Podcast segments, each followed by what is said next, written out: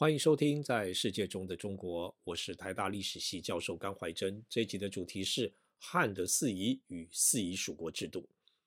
汉的儒教国家体制创造了中国四夷的想象，也就是内中国与外四夷。四夷呢，又分作东夷、南蛮、西戎与北狄。历史上的学说不会是都骗人的啊，都骗人的东西呢，不会有这么多人相信。但他们通常只是论述。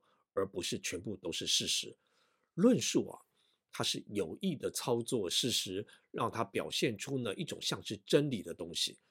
若说内中国与外四夷，肯定可以找到许多的事实啊，只不过呢，这些事实呢都值得重新的检讨。然后呢，我们可以知道啊，这个内中国外四夷呢，只能是一种汉代的国家体制的论述，充其量啊，你说它是一套世界观。四夷的说法出现在春秋战国时期的著作中，这类人是我说的战国国家体制形成过程中的异类之民。相对的是被战国国家编入都市体系与农村中的人民。所以呢，中国人与四夷的差别是在于生产方式。简单说啊，四夷就是非专业农民，也不会住在农村中，而且啊，这种四夷的名称不是用来指特定的民族。好比东夷这个词汇出现在先秦的著作中，指的是今天的山东、江苏北部的一类人。但到了汉代啊，这里是汉郡县的区域嘛，所以说呢，汉国家呢就不会将这里的人呢视为东夷了。然后呢，这个东夷啊就换人做做看嘛。啊，西元第二世纪以后的中国王朝啊，向曹魏西进啊，就将中国的东北啊，就是满洲啊、朝鲜半岛的南部以及日本呢啊，说成是一个东夷的区域。那这种呃东西南北的四夷学说中的人群分类呢，也不是啊都是想象出来的。像北夷啊，是指中国北方的游牧的人群，这的确是西元前第八世纪以来的重大的历史现象。那后来这类人群呢，建构了匈奴政权。但我们要记得，匈奴呢不是一个民族，在西元前第三世纪的后期啊。一个游牧政权联盟的匈奴成立了，那主导建国的匈奴政团呢，只是其中的一个骑马游牧的人群。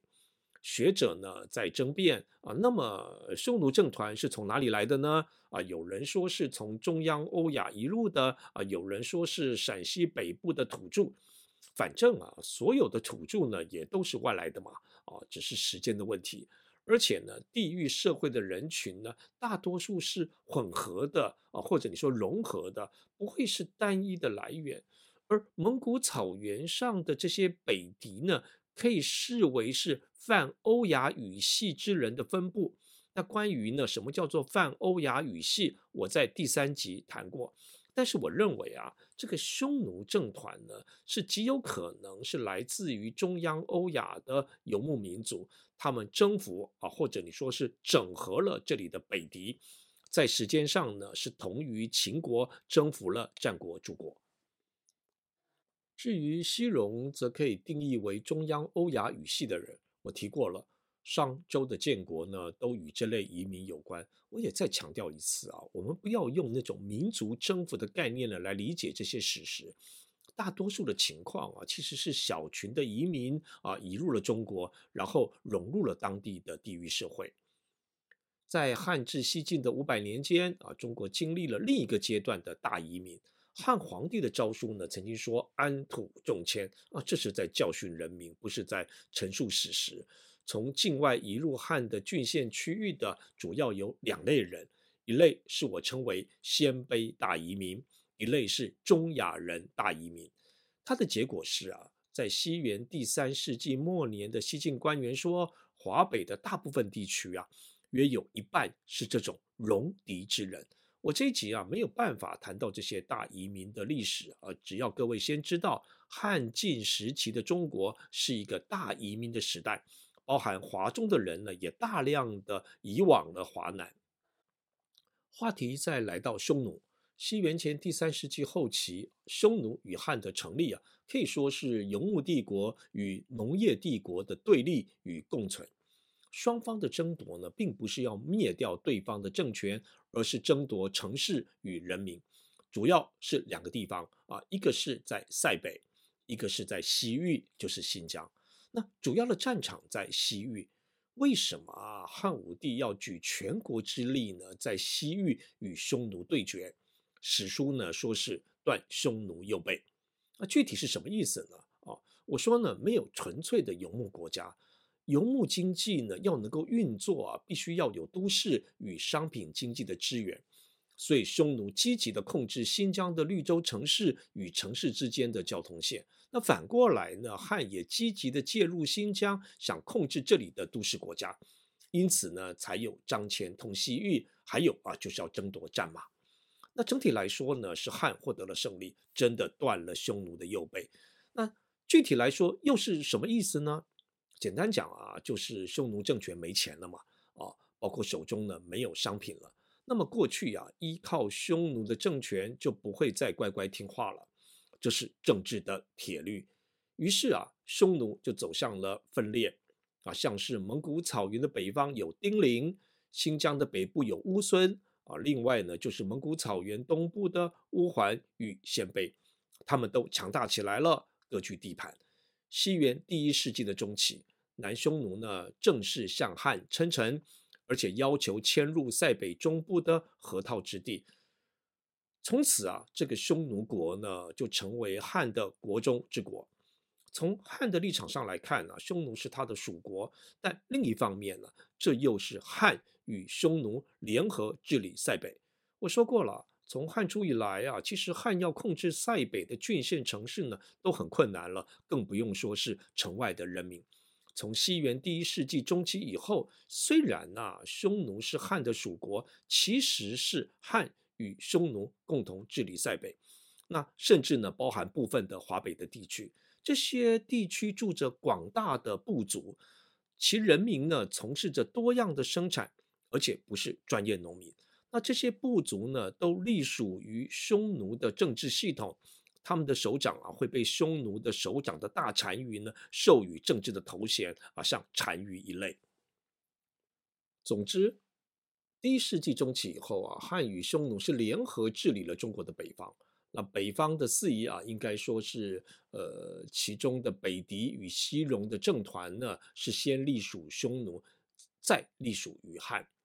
西元第一世纪的东汉以后啊，汉朝廷也制定了明确的四夷属国制度，表现在汉朝廷册封四夷政团的首长爵位。在历史中国境内啊，与周边呢有大量的这种啊外夷之人啊，这是一个客观的事实。那战国以来的国家啊的国家体制呢，与这类人群的关系是朝贡。那具体来说啊，就是这些外夷与他们附近的中国地区的政权进行贸易，而这种贸易的特色是啊，这些四夷或者你说外夷啊，是拿着他们贵重的土产来交换中国的商品，而这些中国商品呢，当然也是贵重的商品嘛，甚至是具有货币的性质啊，像铜钱啊、丝织品啊，到后来还有茶、瓷器等等，中国方面呢、将这种贸易行为呢理解为朝贡，在解释啊，这是对方来称臣。由于呢外夷的首长呢不在郡县的系统之内，所以呢被说成是外臣。历经西汉两百年，地域社会的郡县之民与外夷之间的交流是越来越密切。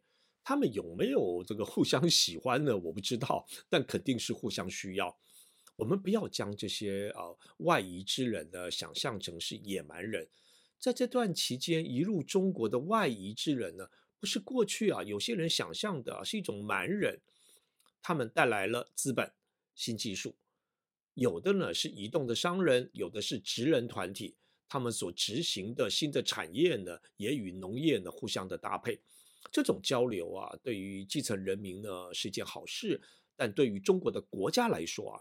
它将是严重的威胁，因为啊，外夷之人呢，他不会想当郡县之民，而郡县之民呢，会流入成为外夷。由于四夷之民与郡县之民的交流是越来越频繁与紧密，东汉以后啊，将四夷政团纳入国家体制呢，是当务之急了。四夷属国制度的表面啊，是授予这些外夷首长爵位，一政权的规模啊，大型的政权的首长呢，任命他为国王，那这个政权呢，就是一个王国；中型的首长啊，任命他为侯啊，就是一个侯国。那小型呢，是一个邑嘛，那君主呢，就是邑君啊，或者邑长。这个制度呢，说啊，这些四夷政权是比郡县，就是比照郡县。若用今天的比方呢，就是设置自治区。一方面，四夷的政权呢是自治的，但另一方面呢，四夷政权的首长现在呢是受到中国皇帝的册封而拥有爵位啊，所以不再是外臣了，而是内臣了。他们与中国皇帝之间呢就有了更紧密的政治关系。那什么政治关系呢？当然是复议嘛。更重要的政治关系的建立是靠军府。军府呢是作战的时候国家设在战场的指挥部，以将军为首长。那战区内的政府与人民呢都要服从军府的命令。照理说啊，战争结束以后呢，该军府呢就应该废止。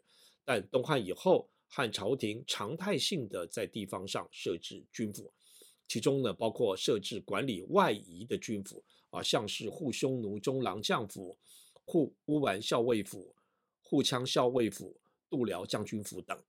因此啊，万一过去呢只受到这个州郡官府的间接的管理啊，现在呢是受军府直接的管理。其中啊，这个护乌丸校尉府呢设置在今天的河北省的张家口市。考古学家在内蒙古呼和浩特附近呢。发现了被称为和林格尔的东汉墓啊，在这个壁画当中呢，有护乌丸校尉府的图像，十分的珍贵，大家可以找来看。图像中的这个护乌丸校尉府啊，除了作为政治军事的据点啊，这个军府呢，也是一个都市啊，当时称为胡氏。来军府交易的是乌桓与鲜卑人，他们因为服属于汉。所以说呢，有资格到这个胡氏来进行贸易。第一世纪后期起，汉国家为拉拢与管理这些外夷，进一步的授予了外夷首长将军号，那使这些外夷首长呢成为汉的高级军官。举个例子啊，是在第二世纪之初，羌人当中的烧当羌的首长率领族人移民到中国郡县的境内。这实际上啊是入侵了汉的郡县嘛。汉官方呢不止没有阻止，还授予这位首长呢汉的官职啊，这个官职是甲冠军将军、西羌校尉、归顺王。其中的归顺王啊是四夷蜀国首长的爵号啊，用来表示呢这个羌人团体啊是一个汉的外夷的蜀国。那西羌校尉啊。本来是管理羌人的军官衔，那过去呢要由中国的官员担任，那现在呢是将这个中国的官职授予了一位外夷的首长。你要知道啊，这是很大的突破。另外啊，冠军将军呢、啊、是这个西羌校尉的将军号，有了将军号啊，这位外夷的首长呢就变成了中国的官员了。总之啊，我们看到中国四夷啊，或者你说胡汉的界限呢在消失中。这是历史的大势所趋。然而，四夷属国制度呢，也是汉帝国的裂缝。西元第一世纪啊，有人说是罗马和平的世纪，在中国呢，也是汉和平的世纪。但进入第二世纪，就发生了所谓的羌乱，在中国北方的西部的羌人呢，起来叛乱。若要推论啊，汉朝灭亡的主因，羌乱绝对是其中之一。发生羌乱的原因之一呢，是羌人拒绝兵役。为什么会有兵役呢？啊，正是因为羌人政权呢以军府的形式存在，那羌人的首长呢必须要对汉国家提供赋役，主要是兵役。羌人的首长呢可以借提供兵役呢而被纳入中国的官僚体系中啊，呵呵，或许他们还觉得蛮乐意的，但基层的羌人呢则不乐意。不少学者呢，在解释羌乱时呢，都诉诸于中国政权对于羌人的迫害。这虽不能说是错的了，但这种说法是预设羌人是弱小的民族，而这一点是错的。四夷的政团与人群不是弱小的，少数民族。一些学说啊，将羌乱诉诸于汉人啊，就是郡县之民呢，侵入了羌人的土地，为了耕种小麦，然后呢，侵夺了羌人的土地。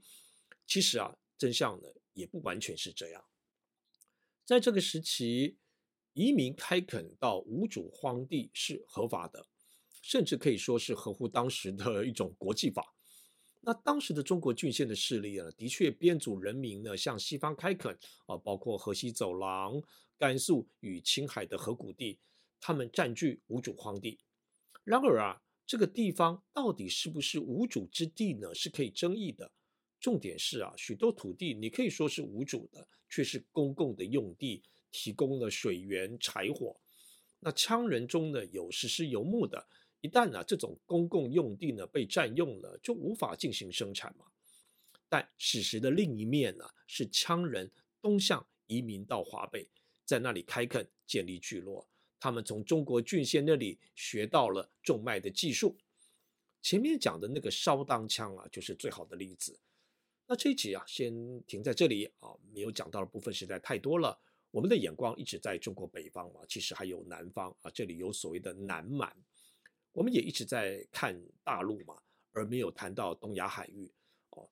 我希望各位先知道的是这样，汉是由郡县与四夷所组成的国家，而它的体制呢，不是民族国家，是我说的天下国家。下一集我想谈一个汉与四夷关系的实例，我要谈云贵高原上的夜郎国，你一定知道夜郎自大的这个成语。中国史。是中国人民日常生活的真实的记录，应该是很有趣的。我是甘怀真，我们下一集再见。